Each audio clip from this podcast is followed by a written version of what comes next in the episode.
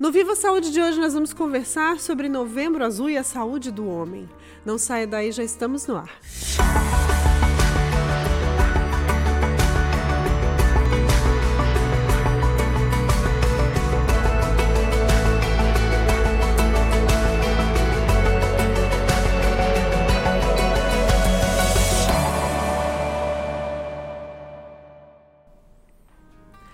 Iniciamos o Viva Saúde de hoje e vamos falar sobre a saúde do homem, tão importante falarmos sobre esse assunto.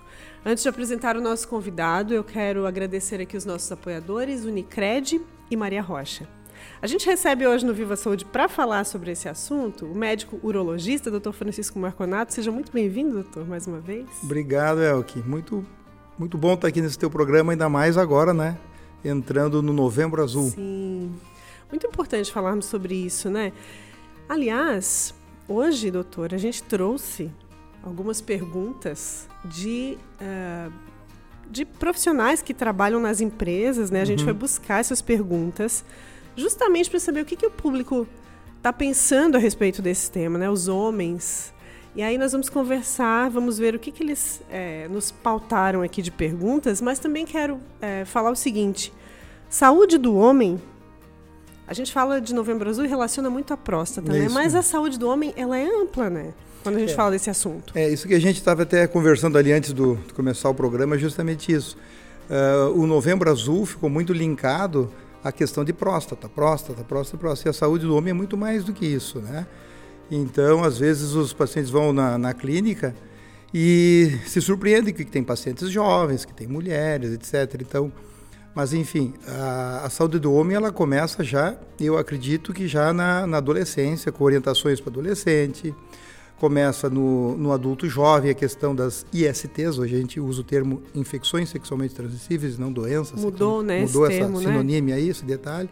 E vão e avançando, vai passando a idade, vão pegar o homem mais maduro, e aí sim as doenças desse homem mais maduro, e aí, lógico, a próstata tem um, um componente, tem um, uma, uma chamada muito grande pela sua, pela sua prevalência nessa população. Mas a saúde do homem é, é, é global. Ela é mais né? ampla, né? Vamos começar falando sobre isso, então, doutor. O, o, doutor. o doutor Francisco agora acabou de dizer que começa na adolescência. Né?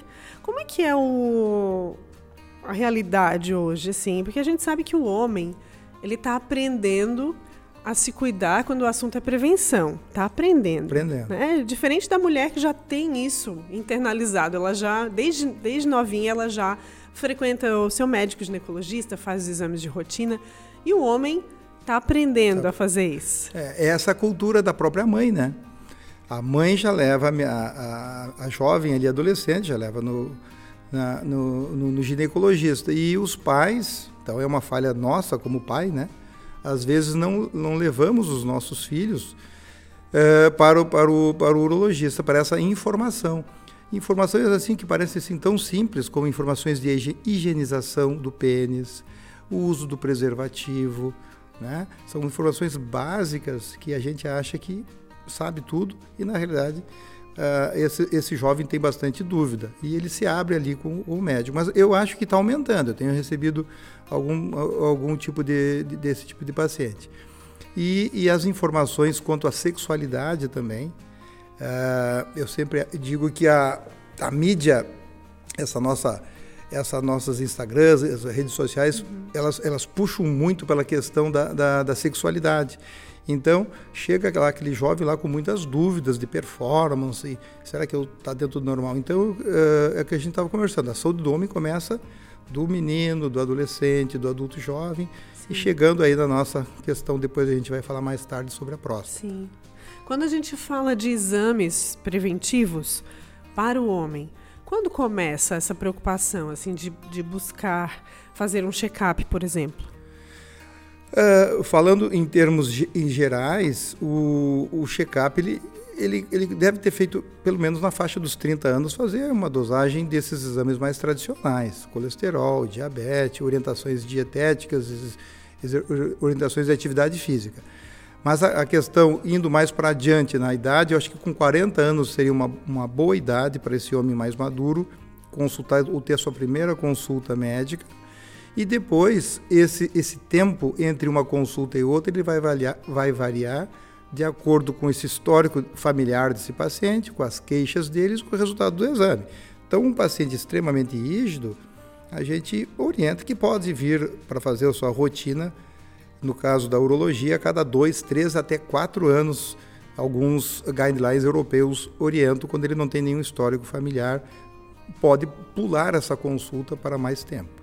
Quando a gente fala de histórico familiar, que tipo de problemas devem ser monitorados, devem ser considerados?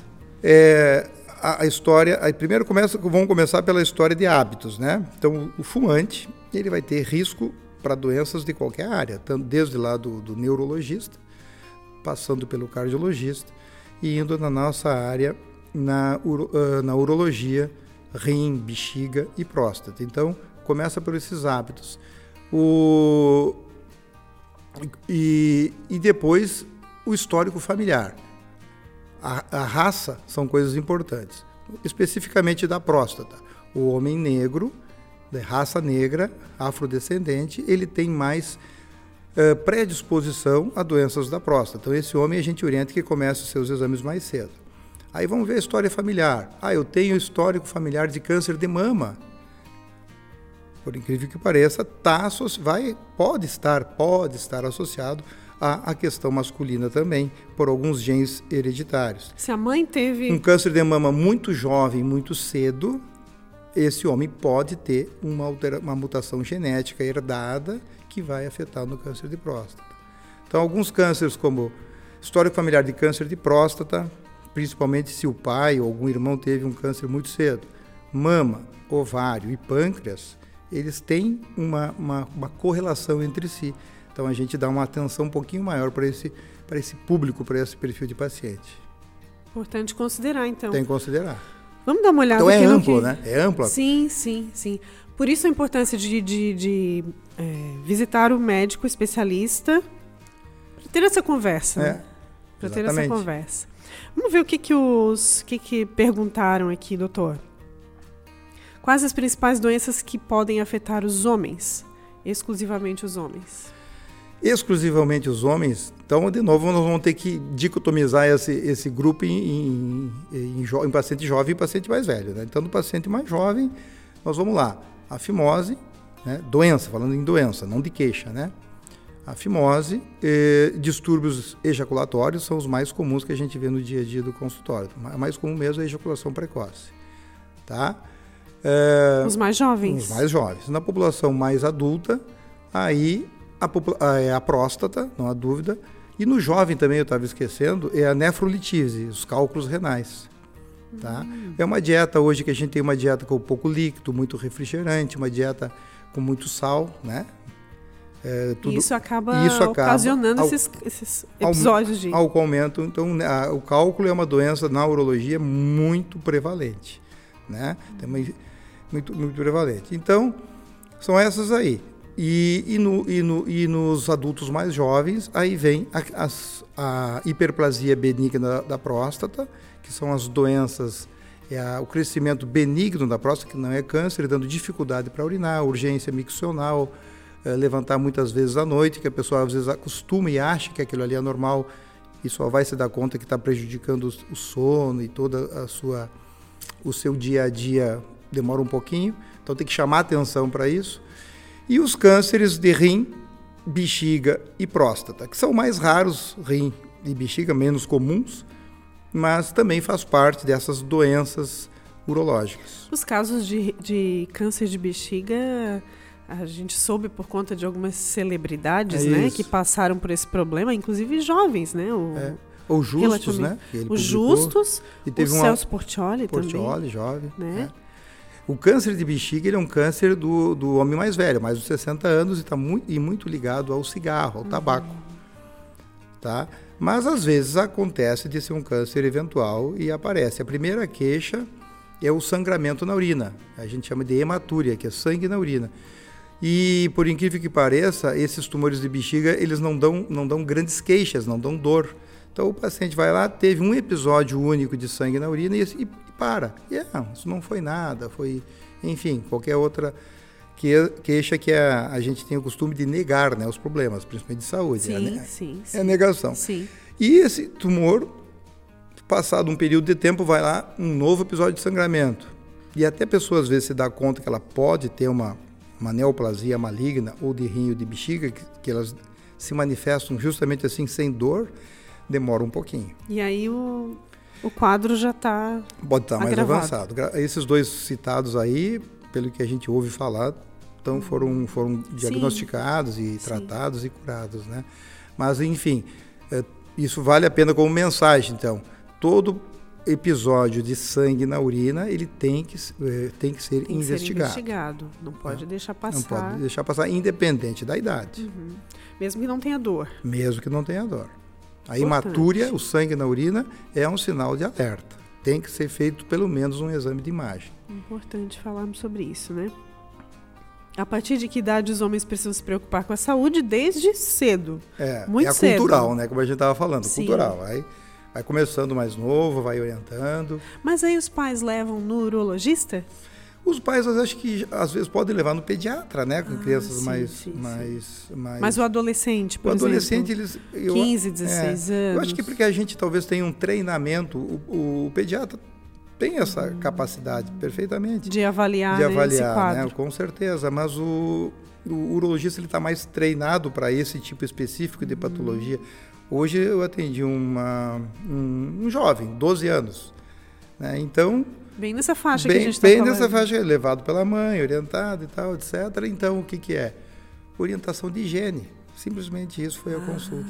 Então, sim. são conceitos básicos. A má higiene leva a doenças, pode levar a, câncer de pênis. Então, a gente sempre, quando nas nossas palestras de Novembro Azul, batemos bastante forte. Não sei se tu te lembra, é o que, que teve uma propaganda muito grande do Zico, é, com, sabonete, com sabonete é uma propaganda. Não lembro vagamente. É, foi um chamado, uma propaganda da Sociedade Brasileira de Neurologia para reduzir a incidência do câncer de pênis.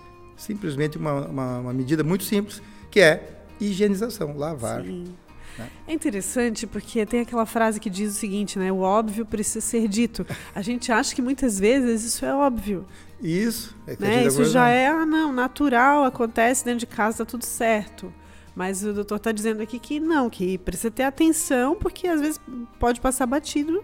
É, exatamente. Dentro da rotina familiar. Lavar as mãos, é uma coisa que eu bato muito. Quem entra num banheiro masculino vê que os homens não lavam as mãos com, com depois que, faz, que urinam, né? Principalmente em festa e balada, etc. Então eu sempre oriento ele, olha pessoal, lavem as mãos antes e depois está ali no ambiente, cumprimentando várias pessoas, Sim. e vai lá para o mictório. Lave as mãos antes. O correto Sim. também é lavar depois, mas pensando egoisticamente é mais, mais importante lavar Primeiro antes. porque você se preserva, depois que vai preservar os, os outros, outros né? Então são, são medidas simples e, e esses programas aqui servem justamente para isso. Como tu falasse, vou, vou, gostei dessa tua frase, o óbvio precisa ser repetido. Precisa ser dito, é, né? Justamente. Precisa ser dito. Doutor, tem uma pergunta aqui que eu achei muito interessante como abordar a saúde masculina nesse universo masculino. A gente está aqui levando informação, muitas mulheres vão assistir né, e falar uhum. assim: olha, eu te disse. Mas a gente tem que falar para o homem. Como é que se aborda isso? E o doutor deve estar acostumado com isso, né? É, nesse universo, como é que se fala de saúde masculina para o homem, para que ele tenha essa consciência? É, o, o homem culturalmente ele tem essa, esse, essa questão mais de proteger a família. Então, às vezes, se nós vivemos num país teoricamente, um país rico, mas com, uhum. com, com poucos... Muitos contrastes. Com né? contraste, né?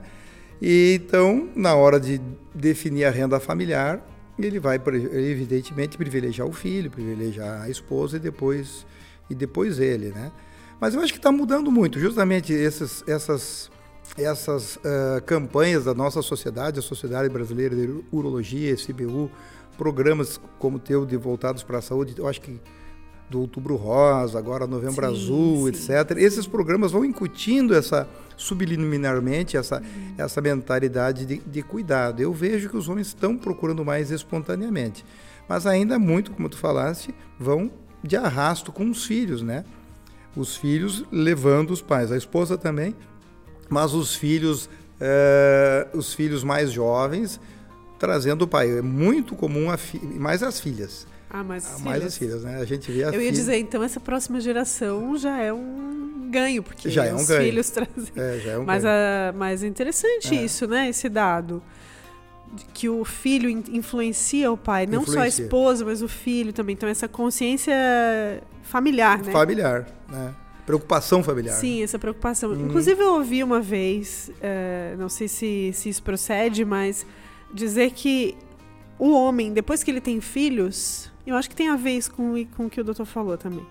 Eh, depois que ele tem filhos, ele passa a se cuidar mais.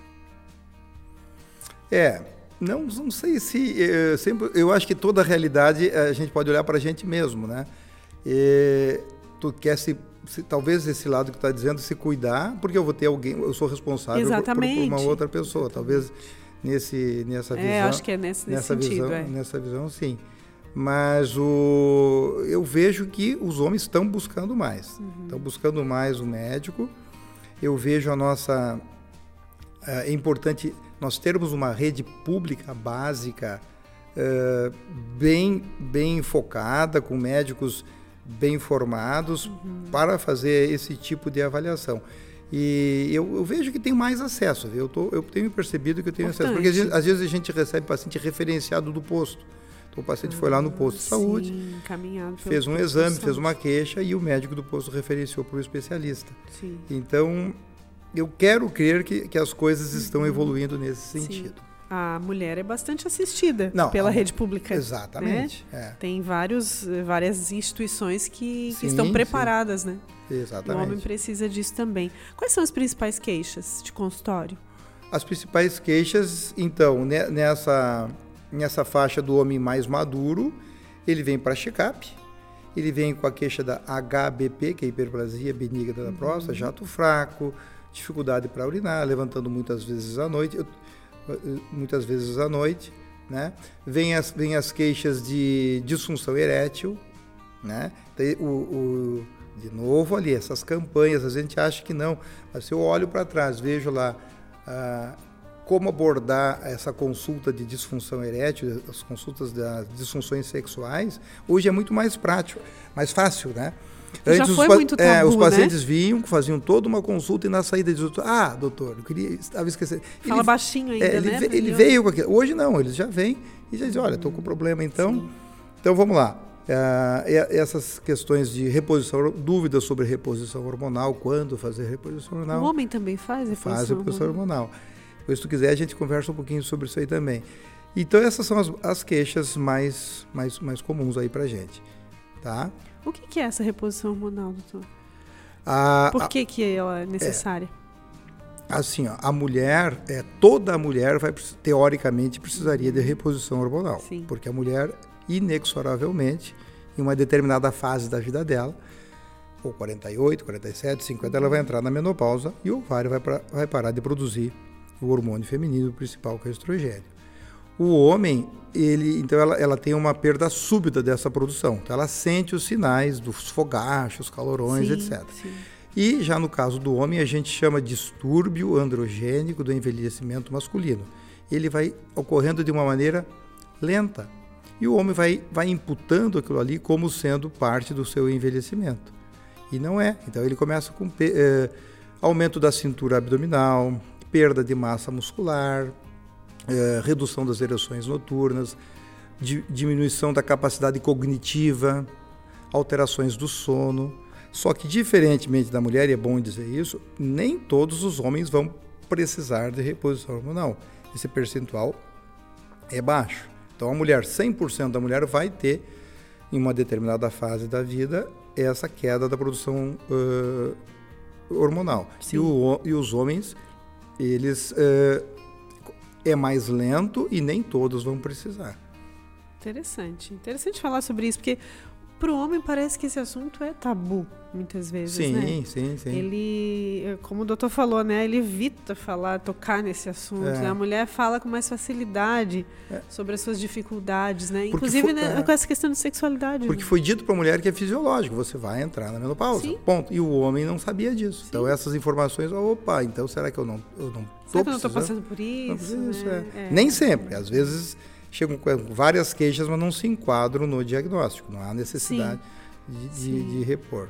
Porque pensando na expectativa de vida que aumenta, Aumenta, da é. população, Bom, tá, né, tende a cada vez aume- aumentar, viver com qualidade de vida é importante, né? É. E a reposição, voltando nesse, nesse ganchinho ali, às vezes não é para questão sexual, é para um bem-estar, né? Para se sentir bem. Para se sentir bem. Sim, muito bem. Vamos ver outras perguntas aqui. Ahn, existe algum perigo para o homem, para a saúde do homem, quando há excesso de atividade física? É, todo, vamos partir do princípio que todo excesso não faz bem, né?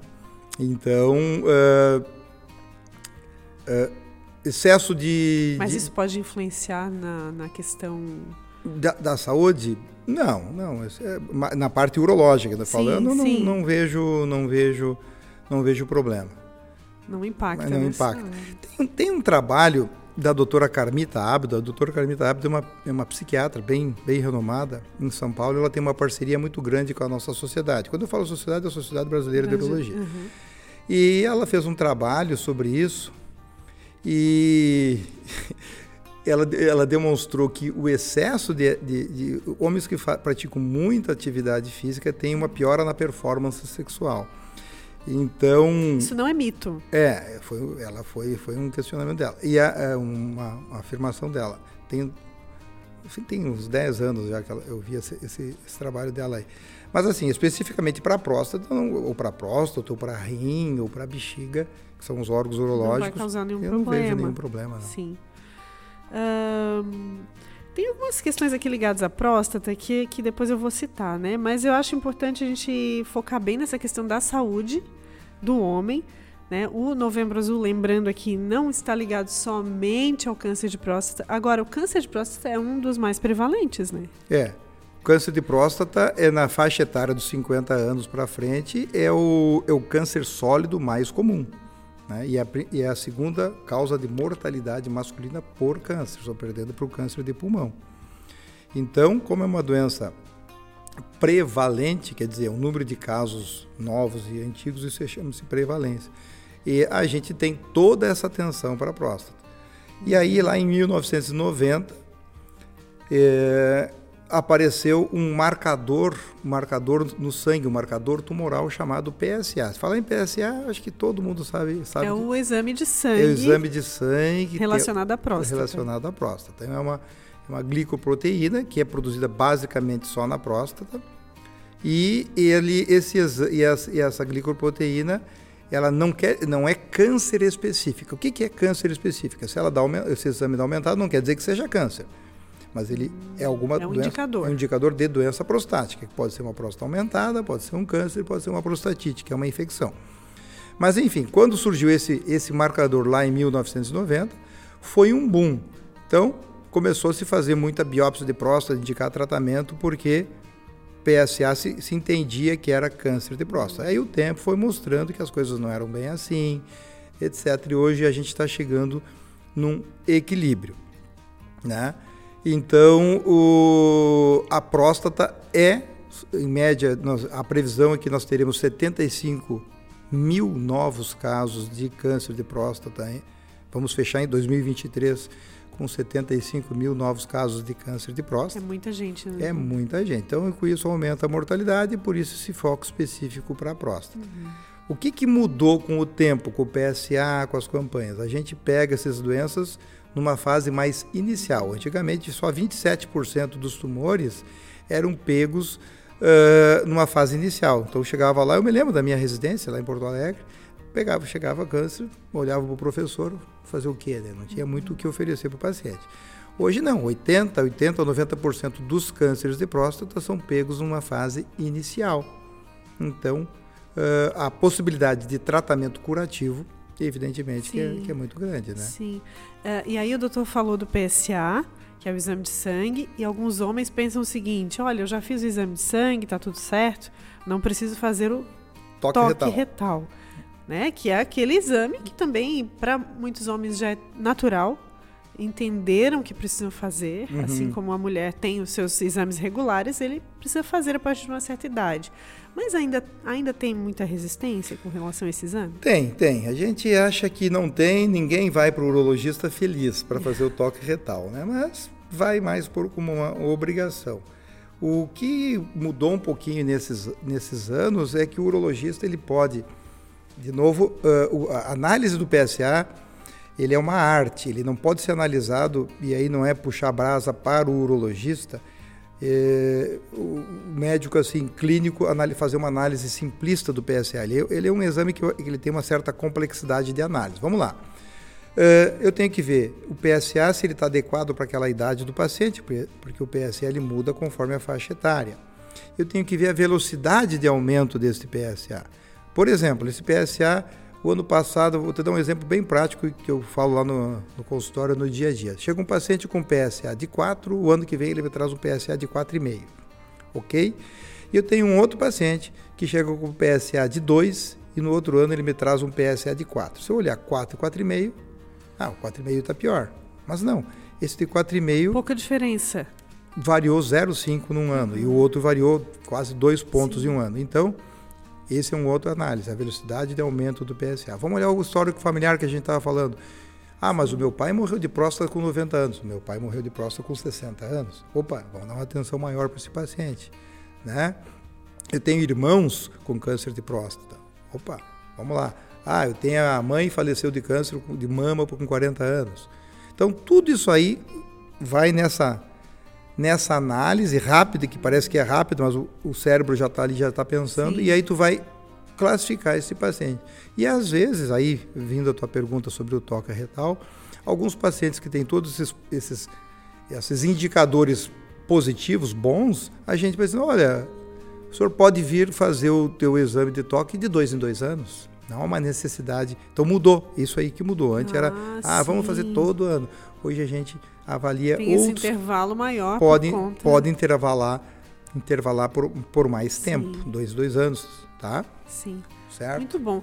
Vamos para as perguntas aqui. Doutor, ahn, o câncer de próstata é uma sentença de morte? Hum, absolutamente. É, o câncer de próstata é uma, doen é uma doença de evolução longa, tá? Ela tem uma evolução natural longa, mesmo sem tratamento. Isso é muito importante a gente dizer. Então, às vezes, aquele paciente do sistema público, que você faz o diagnóstico, ah, mas eu vou conseguir operar é, daqui 90 Longo dias. prazo. Os pacientes ficam extremamente ansiosos com- Uhum. com, com o diagnóstico e preocupados com essa demora. Lógico, a gente está falando de- da maioria dos cânceres, porque tem os cânceres de alto grau, de alto risco, que daí é outra conversa, que não, não entra numa conversa assim genérica como a gente está fazendo. Sim. Então, absolutamente, o câncer de próstata é uma doença de evolução lenta, né? Como a maioria das doenças hoje são diagnósticos precoces, eu diria justamente o contrário. O câncer de próstata hoje é uma doença que a gente cura em 80, 90% dos casos. Por isso é importante fazer essa detex... Essa detecção precoce. precoce, Isso né? aí. O câncer de próstata, ele é sintomático? Ele tem sintomas? É, é, excelente pergunta pelo seguinte: o câncer de. ah, vamos imaginar a próstata como uma fruta, vamos lá, uma laranja. Então tem a parte interna, seriam os gomos dessa laranja, né? E a casquinha dessa laranja. O 80, 70% dos cânceres de próstata, eles se dão nessa casquinha, que a gente chama de zona periférica, é a parte externa da próstata. Então, para esse tumor causar algum incômodo, um desconforto, uma dificuldade para urinar, um sangramento, ele tem, que- tem que estar muito grande. Né? Então, não esperamos sintomas para detectar câncer de próstata. Por isso também, mais uma Mais vez, um motivo para o esse- exame. E, de novo, quase que eu falo no erro comum, que é o exame preventivo. Né? Mas não, É, o- porque não vai, não, não- não está prevenindo, Não está né? prevenindo. detectando pre de- detectando precoce, É, exatamente. exemplo até da mamografia, né? Exatamente. Mamografia é o é. mesmo caso, Mas a gente tem essa né? mania de dizer. Não é porque vai fazer mamografia que vai evitar o Vai evitar. câncer, mas vai detectar Vai precoce. precocemente. né? Depois a gente vai falar, não sei se tem ali algumas medidas de aí sim prevenção, dietéticas, prevenção. Ah, etc. ótimo, Eu acho que isso é ótimo. importante a gente sim, comentar. Sim, com certeza. Mais uma pergunta. é, O câncer de próstata só afeta homens mais velhos? O câncer de próstata é um câncer do homem mais velho, com, com certeza, né? E, e, quando ele acontece no homem mais jovem, normalmente ele é um câncer mais agressivo. Então, aquilo voltando ali, é, falando, é, é, recuperando o que a gente falou antes. Então, se eu tenho, por exemplo, na minha, no meu histórico familiar, o pai e o irmão que, um câncer, que apareceu um câncer de próstata jovem, esse, esse paciente tem que prestar mais atenção. E via de regra, os cânceres no mais jovens são mais agressivos, a gente tem que atuar um pouquinho mais mais firme, né? Mas quando a gente fala de mais jovem, é antes do, dos antes 40? Dos cinco, antes dos 45 anos. Dos 45. É. Porque, uh, via de regra, se come, é indicado fazer já, ter, tomar esse cuidado a partir dos 45. Vamos falar sobre screening? Posso? Por favor, por favor. O que, que é screening? Screening é rastreamento, né? Então vamos rastrear o câncer de próstata. Isso é motivo de controvérsia.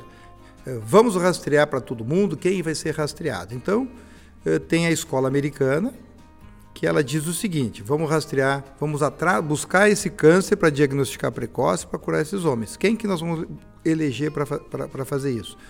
Homens de raça negra, a gente já comentou, homens com mais de 55 anos e homens com esse histórico familiar forte ou e não só história familiar de, de câncer de próstata, sim. aqueles cânceres que a gente comentou de ovário, mama sim, e pâncreas. Né? Informação importantíssima. É, em, em, nessa, nessas população feminina jovem.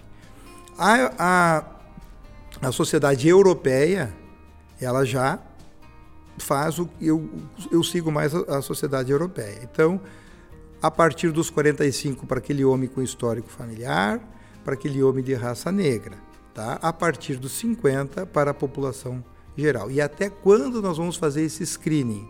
Aqui nós vamos, vamos pedir para esse homem voltar para fazer exame. Uh, a sociedade brasileira fala em, em 80 anos, a europeia 75 anos. Eu acho que um, um, um, a gente não pode se, ficar muito preso assim em números, é o que a gente tem que, tem que avaliar o paciente. Eu tenho ali na minha frente um paciente com seis pontos de safena, tem 72 anos, eh, etc. Ele não tem, não vai ter um benefício e é assintomático. Ele não vai ter um benefício de você ficar incomodando ele, toque, PSA, ressonância, e biópsia, às vezes, né? Então tem que, tem que ter um, um, um conceito mais, mais global do, do paciente. Sim. Tá? Individualizado também, Individualizado. Né? É. Cada claro que, é caso é, é um caso. Caso é um caso. Para a gente, assim, em clínica privada, é mais fácil fazer essa individualização. Mas em termos de saúde pública, tem que ter um é. norte. E o norte é mais ou menos esse. Sim. Tá? 45 anos, como tu falou, a partir raça negra, histórico familiar e, e, e, o PSA. E aí tem os hábitos de vida, estilo de vida. É. Fumante, é. É... Uh, diabético, cintura abdominal maior, parece que tem um tem um, um, um viés para aumento, pelo menos, da, da gravidade do câncer. Né? Alcoolismo. Al alcoolismo em excesso. Consumo de álcool. Consumo de álcool, Consumo de álcool. acima do, do, de uma média baixa está tá associado. O fumo está associado.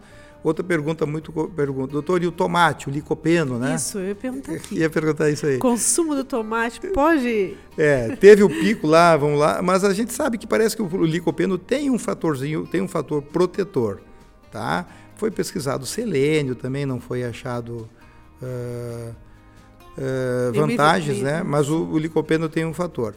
A gente sabe que esse, por exemplo, o cigarro ele não causa câncer de próstata, mas ele, ele é um agressor dos nossos, dos nossos mecanismos de defesa do nosso organismo. Então, para a gente não ter câncer, a gente tem mecanismos de defesa. Eu vi a, assisti a palestra do Rodrigo e eu vi que ele falou sobre isso, achei bem interessante. Sim, sim. Sobre a questão de, de, de, nossos genes supressores, nossos genes pro, protetores. E o cigarro, o tabagismo, ele vai alterar a, essa, essa genética e vai tirar a função desses genes. Então, não é que o cigarro vai, vai causar tudo, né? especificamente né? o câncer de próstata, mas ele pode alterar esse nosso mecanismo de defesa e induzir aquele que já tinha aquela aquela tendência para ter o câncer de próstata. Aí a gente pode estar falando. E de, de todos os cânceres em geral. Sim, né? sim, é verdade. É, lembro aqui de todas as pautas que a gente traz aqui, que a gente fala de prevenção, vem o cigarro é. e o consumo de álcool, né? E a dieta e a prática de esportes, né? Esporte. Tudo associado à prevenção. É, esse olhar, né? De, de, de, evitar maus hábitos e adotar bons, bons hábitos. hábitos. Aí a gente pode, pode estar falando de prevenção do câncer de próstata. Aí é prevenção. Uh, o consumo, por exemplo, de uh, alguns peixes, né? Eles teriam um fator protetor também. Né? Então essa dieta essa mais é uma, mais mediterrânea, como a gente ah, diz, né? sim, né? Bastante sim, frutas. Sim. Menos carne vermelha. É, menos carne vermelha, frutas, verduras e peixes. Hum. Então isso é um outro viés quando a gente analisa, por exemplo, no Brasil, nós vamos analisar ah, onde que tem mais câncer, etc. Por que, que tal população tem mais câncer. E às vezes a gente olha só a raça, você tem que olhar que aquela população tem uma dieta diferente. Ah, aquele público lá não come fruta, não come verdura, ele come só eh, X alimento. Então, é difícil a gente dar uma, uma, uma fórmula certinha, uhum. mas é o que tu acabaste de dizer os bons hábitos sempre vão nos beneficiar. Sim. Se não vão beneficiar especificamente uma doença, vai beneficiar minha qualidade de vida, vai, vai reduzir o meu risco de doenças coronarianas, reduzir o risco de infarto, reduzir o risco de AVC Sim. e tudo isso é saúde, né? A gente até comentou no, na, na saúde série. do homem. Sim, verdade.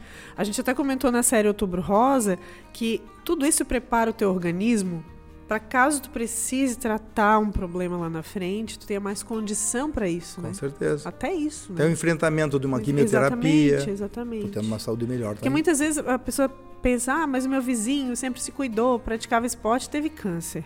Não tá, não, não tá imune, não né? Tá imune, óbvio. Ao problema, mas vai enfrentá-lo com mais melhores condições, né? Vamos Exato. dizer assim. Vamos ver se a gente tem ainda outras perguntas. É... Histórico familiar, a gente já falou aqui, né? A diferença entre o exame de sangue e de toque. As, acredito que os homens gostariam de ouvir, não, o exame de sangue está tudo tá certo, tudo já é suficiente. É, se, um exame de sangue abaixo de 1, teoricamente, esse paciente não precisaria fazer exame de toque, tá? É, Mesmo depois de certa idade? É, abaixo de 1, que, que é muito difícil. Alguns cânceres de próstata, eles são tão agressivos. O que, que, é o câncer? O câncer é uma célula que se multiplicou de uma forma desordenada e ela está uhum. totalmente louca lá e produzindo... Se multiplicando. Se multiplicando. Então, alguns cânceres eles tão, tão, são, tão, tão, são, são tão agressivos que essas células prostáticas nem produzem PSA. Então, tu tem, tu pode, claro que se, felizmente isso aí é uma, é uma percentual muito, muito baixo. Então, tu pode ter um câncer agressivo com PSA baixo, pode, mas não é o comum.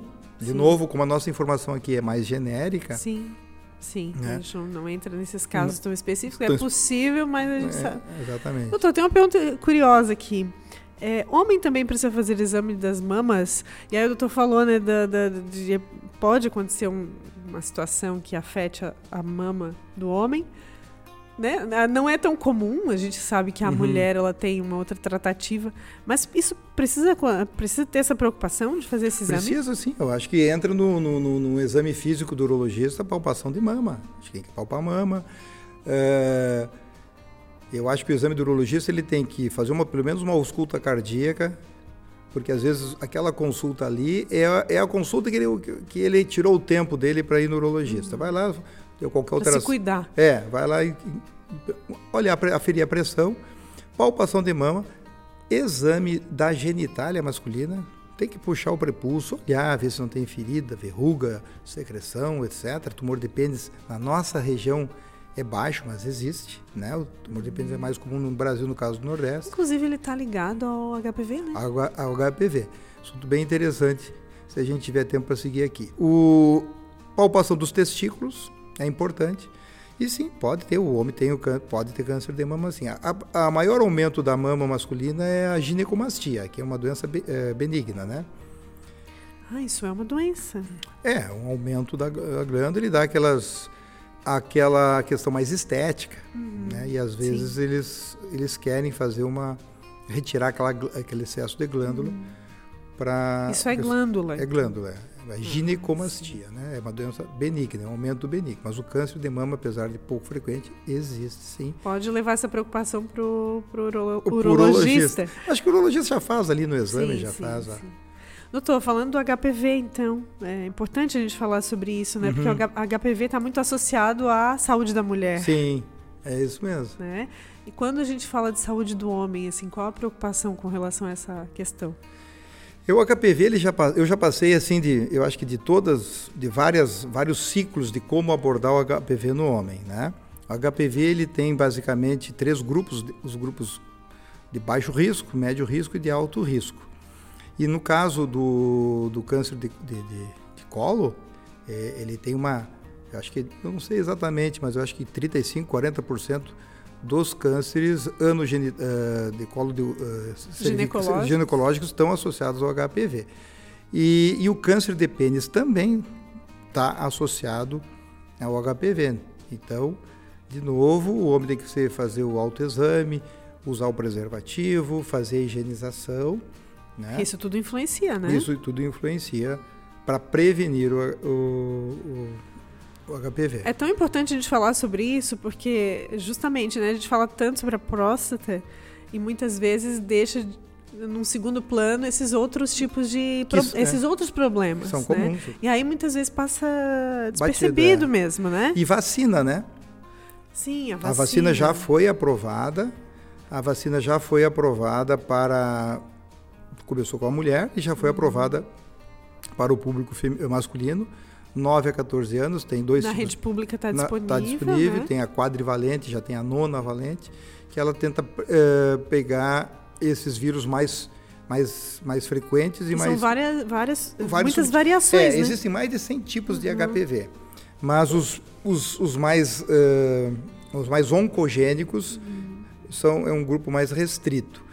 E, e, foi feito um trabalho bem interessante, onde eles acompanharam dois grupos de pacientes por um longo tempo, um grupo que foi vacinado e outro grupo que recebeu a injeção placebo, né? Foi água destilada. Uhum, uhum. E cruzou lá na frente esses grupos, aquele grupo de vacinados teve menos doença do que o grupo não vacinado.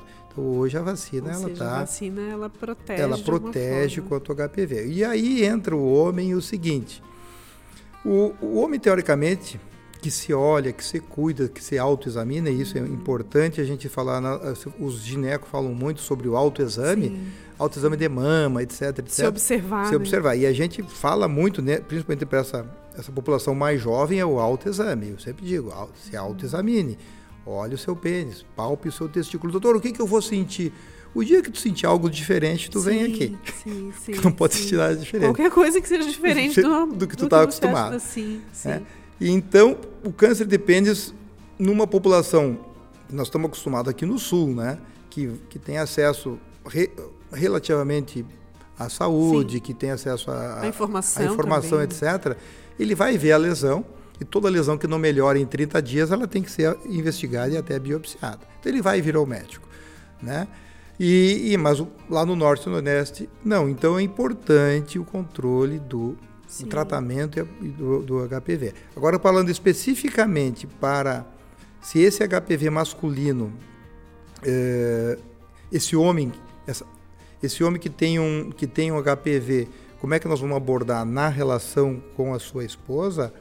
A gente tem que quebrar muita barreira. Sim. Eu já vi muito casamento assim meio que destruído por má informação. Como eu disse, eu já passei por várias, vários ciclos nessa história sim, do, do HPV. Então a coisa não é assim tão. tão tem que ser abordada com, com muito, com, muito, com muita parcimônia para orientar bem. Porque o HPV ele tem uma, uma, uma, ele pode ter um período de, de incubação grande.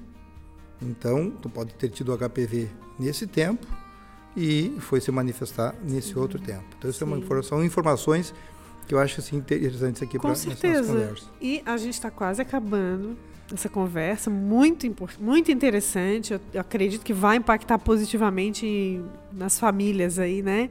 Na realidade da nossa região.